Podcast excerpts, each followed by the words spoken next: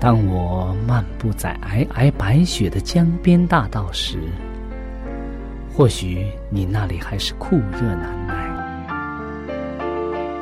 也许当我望着海边火红的日出轻声咏唱时，你那里还是繁星满天。我们远隔万水千山，身处不同的环境，是上帝的爱。将我们凝聚在一起，我们用心来交流，用声音来沟通，用人生来实践上帝的爱。上帝是我的依靠，在我最无助的时候，他给了我生活的希望和勇气。主耶稣用生命的光照了我的人生。伊是我的爸，也是我的朋友。人非有信，就不能得上帝的喜悦。上帝好似我爹哋咁样，好关心我，好爱我。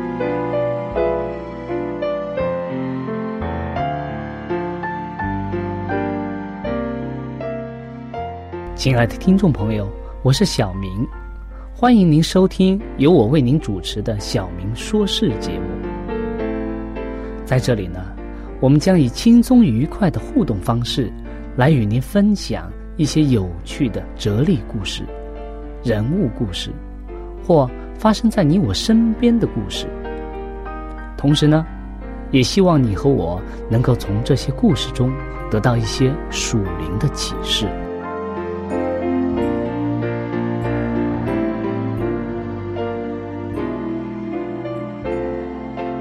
欢迎您收听《小明说事》。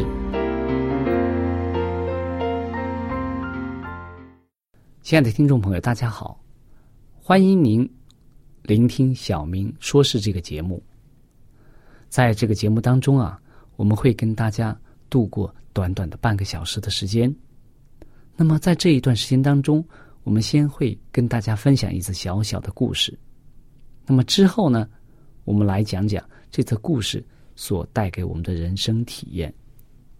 今天这个故事啊，名字叫《一个石板的宣告》。石板，一块石头做的板，石板的宣告。今天的故事啊，和石头有关。那么，大家记得吗？在圣经当中有一则经文呢，是记载和石头有关的，也和小孩子有关。大家记得吗？在路加福音的十九章第四十节，有这样一段话说：“我告诉你们，若是他们闭口不说，这些石头必要呼叫起来。”这则故事的背景是什么呢？是当时耶稣进耶路撒冷的时候啊，在圣殿当中，一些孩子啊，一些小孩子说什么？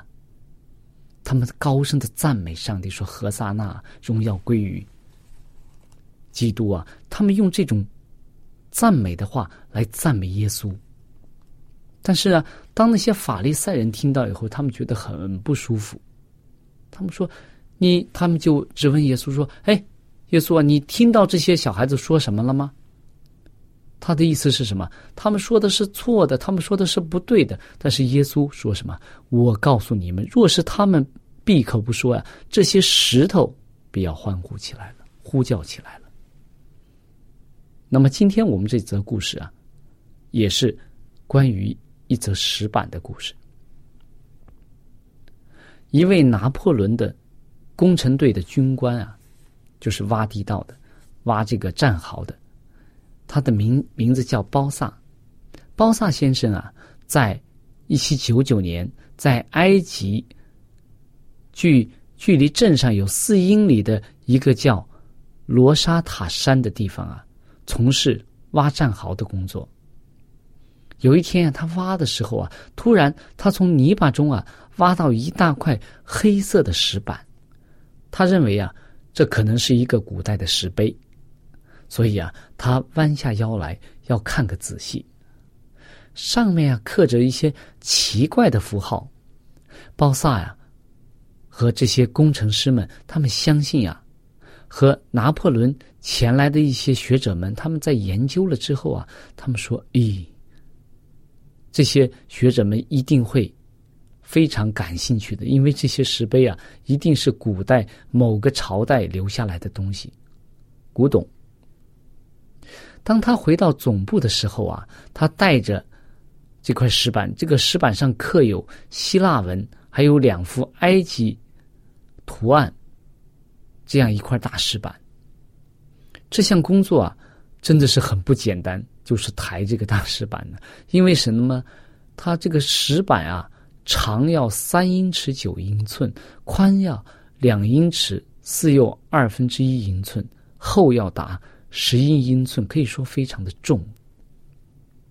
学者们花了多长时间来研究这个石板呢？花了整整二十年的光阴，他们才了解到文字的意义。首先呀，他们把希腊文上面的希腊文翻译出来，再把文字中有关人名、地名。配合图案中的人名、地名，才慢慢的把这些象形文字一个一个的意义化了。当人们知道了古埃及的文字的用法之后啊，他们才更加了解在约瑟与摩西时代那个时候埃及人的生活。他们帮助了世人更了解圣经当中这些故事的真实性。如果你去伦敦的话，一定要去英国伦敦的这个大英博物馆看一看。自从一九五九年的一月十五号著名的大英博物馆开放之后啊，已经超过两亿五千万人参前去参观这个大英历博物馆了。这个博物馆是非常大的，一天之内啊，你看不完他所收藏的东西。然而，一定要去看看、参观一下那个埃及古物部的那个石板。那个石板叫什么呢？叫罗莎塔石板，就是我们刚才告诉大家的，被这个拿破仑的这个工程队的军官发现的那块石板。对于凡愿意听的人啊，罗莎塔石板总是在说。圣经是真实的。由于我的存在，人们能读埃及的文字，尤其是古时法老们在位时候的文字。我揭开了过去的秘密，我证明了圣经中的故事是真实的。自从很久以前在尼罗河沿岸古物的一些发现以后，陆陆续续有新的古物被发现了，他们全部都像。这个罗莎塔石板一样，指出上帝的话语是真实的，圣经中所记载的事情都是真实的。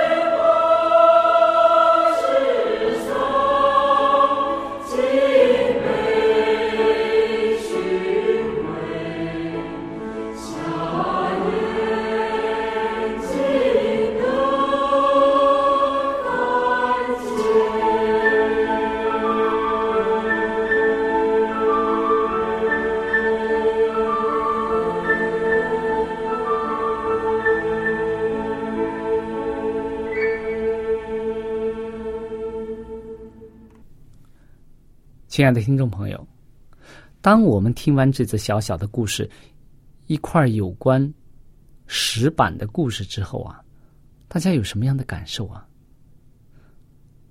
很多人对圣经中所记载的一些事情持怀疑的态度，因为什么呢？在历史中，他们可能不完全被都被记载下来，但是在圣经当中啊，有一些历史中没有的东西，所以他们认为圣经中有些东西是虚假的。上千年来啊，很多人对圣经的真实性持有一个怀疑的态度。今天我们这则故事啊，这则有关于石板的故事，就告诉我们：从考古学、从历史的角度来讲，从科学的角度来讲，圣经是非常真实的，它忠实的记录了人类的历史，也忠实的记录了当年各个朝代所发生的一些有关上帝见证上帝大能的事情。在圣经当中有很多这样的记载，我们今天可以跟大家分享另一则，也是被以前被很多人所怀疑的一则故事和一个人物。大家记得吗？在但以理书当中啊，记载了很多非常有趣的事情，特别是在第一章到第六章当中啊，记载了但以理以及他的三个朋友的一些故事。那么在但以理书。第五章，大家记得吗？在第五章记载了一则什么样的故事呢？那个王叫什么呢？这位王啊，叫博沙萨王，博沙萨。这但以理书第五章啊，记载了博沙萨王在宴请大家的时候啊，发生的一件事情。如果有圣经的，我们打开来看一看第五章。但以理书第五章所记载的这节的故事。第五章说，博沙萨王为他的一千大臣摆设盛宴，与这一千人对面饮酒。博沙萨欢饮之间啊，吩咐人将他父尼布贾尼撒从耶路撒冷殿中所掠来的金银器皿拿来，王与大臣、皇后、妃嫔。好用这器皿饮酒，于是他们把耶路撒冷神殿府库中所掠来的金银器皿拿来，王和大臣、皇后、嫔妃、妃嫔就用这器皿饮酒。他们饮酒，赞美金银铜铁木所造的神。从这一段当中，我们可以看到，有一个叫博沙萨。的这样一个君王啊，他在什么样的状态下摆盛宴呢？如果你看看这个当时的历史背景的时候，我们可以看到，当时他是在外军大兵压境的时候啊，他在举行这样盛大的宴席。为什么呢？他不怕吗？他是一个心地非常。刚硬的一个王，也是一个很骄傲的王。他觉得，呃，上帝是可以保护他的。他并不是真正的依赖上帝，而是他内心深处的一种骄傲。所以在大兵压境之前呀，他还举行这样的盛宴，而且什么？他将尼布贾尼撒从耶路撒冷。所掠夺来的这些金银器皿啊，都拿来供他的这个大臣啊、皇后啊、妃嫔来用。所以说，他是一个不敬畏上帝的人。他敬畏的是他什么样的神呢？他是赞美金银铜铁木所造的神，假神。所以在这个时候怎么样啊？当时忽然有指头显出，在王宫与灯台相对的粉墙上写字。王看见这字，写字的指头就变了脸色，心意惊慌，腰骨好像脱节，双膝彼此相碰。所以突然间出现了一个异象。所以这个时候王就害怕。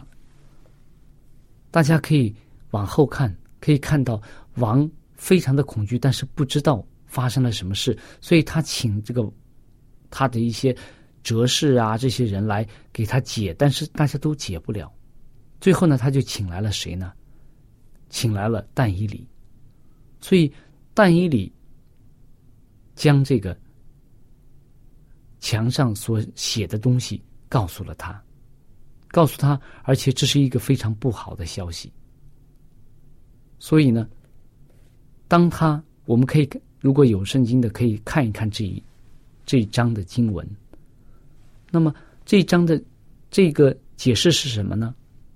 他说：“这这一则说，就是上帝已经数算了你的国，你的年日啊，到此完完毕了，就是你的国即将灭亡了。你被称在天平里显出你的亏欠来，你的国要分裂归于马代人与波斯人。那么博沙萨听到这个消息以后啊，他也是。”没有办法了，他觉得没有办法了，所以呢，后来当天晚上啊，加勒底王博沙萨就被杀了。所以呢，大利乌六十二岁的时候就娶了这个加勒加勒底国。我们可以看到，从这则故事当中啊，这个博沙萨被很清晰的记录在圣经当中，但是在。以前的历史当中啊，一些历史学家啊，他们研究这个加勒底国的这个历史的时候，他发现，哎，历史当中没有记载这个博沙萨王，所以他们就质疑圣经，说，哎，圣经是虚假的。你看历史各种各样的文献当中都没有看到这个有关博沙萨王的这个记载，为什么你圣经当中会有这样的记载，而且记载的绘声绘色的？好像真有这个事情一样，所以呀，当他们质疑这个博沙萨王的存在的时候啊，最后啊，很奇怪的，就是在一些历史的文献当中，一些出土的一些文物当中，哎，突然看到了这个博沙萨的王的这个名字。我们看圣经历史的时候，就可以看到博沙萨是巴比伦末代君王拿破尼度的儿子。他和这个博沙萨两个人，拿破尼度和博沙萨是共同执政的。拿破尼度啊，他因为长期在外，他在这个特马拘留了十年之久，所以作为他儿子的这个博沙萨呀，就在巴比伦执执行所有的君王的职务。所以我们可以看到啊，当最后的时候，在但以理书第五章的最后的时候，博沙萨呀，给但以理很多的，当但以理解释了这个经文之后，博沙萨非常的重用这个但以理，也给他穿了好的上好的袍子，而且呢，使他怎么样啊，位列国中第三。很多人就质疑说，为什么不是第二？为什么除了博沙萨之外，应该是第二？为什么是第三呢？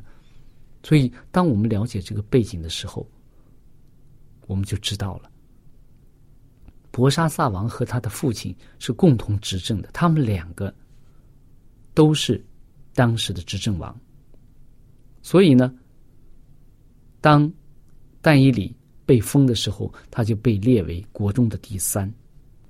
在之后出现的出土的一些文物当中啊，在一个石桶上面，在一个当时记录当年的一些加勒底国王的这个石桶上面，就发现了有他的父亲博沙萨的父亲拿波尼度，还有博沙萨君王的名字。所以从这些历史当中，我们就可以看到。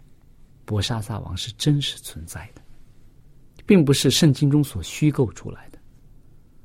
所以我们可以看到，在很多时候啊，石头也可以说话的，它可以见证上帝的话语是真实的，圣经的记载是真实的。正如我们刚刚所看到的、所听到的，那么在圣经。当中记载了很清楚的记载了以色列人的历史，还有很多有关其他国家的历史。我们真正的相信这些历史吗？那么，这对于我们每个基督徒来讲都是非常重要的。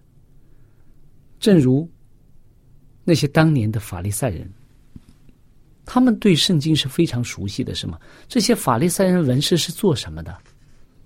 他们就是研究圣经啊，就是教授圣经，就是抄写圣经的这些人啊。但是他们明明写了，明明教了，明明读了，但是他们却不明白。所以耶稣说：“我告诉你们，若是他们闭口不说，这些石头必要呼叫起来。”他们的因为这种自私的心、愚昧的心，以至于他们甚至都不如这些石头。由于人们的不幸啊，很多时候他们明明看到上帝的爱，他们甚至见证上帝的大能，但是他们却不信。大家记得以色列人吗？当他们出埃及的时候，摩西奉上帝的名领他们出埃及的时候，上帝借着十大灾难，对埃及人的十大灾难，他们是亲眼所见，但是他们不信，他们亲身经历了从红海底部走过的这个神迹。但是他们仍然不信。他们在西乃山，在很多地方都经历了上帝的大能，每天都经历着马拿、云柱、火柱这样的神迹，但是他们不信，以至于上帝最后将他们留在了这个旷野，使他们那一代人不幸的一代都倒在了旷野，不能够进迦南地。愿我们每个人都能够不仅仅是从历史、从科学当中去见证上帝，更用我们的信心对耶稣基督的相信、对耶稣基督的依靠，来使我们真正的体验什么是真理，什么是上帝对我们的爱，什么是救赎计划，什么是人生真正的盼望，使我们像。当年的这些童子一样，能够高声的赞美上帝，说：“何萨那。”愿我们每个人都能够用信心去超越我们的眼界。亲爱的听众朋友，我们的节目到这里就结束了。如果你有什么属灵的感受，或者是听了节目之后有什么感动，你可以用电邮的方式和我们直接联系。我的电邮地址是小明，就是拼音的小明 x i a o m i n g，小老鼠 v o h c 点 c n。我再说一遍，我的电邮是 x i a o m i n g at。v o h c 点 c n，那欢迎您写信给我们，我们可以在属灵的历程上可以互相勉励、互相支持、扶持，共同奔走天国的道路。在这里，我再次感谢大家收听我们的节目，上帝祝福你，再见。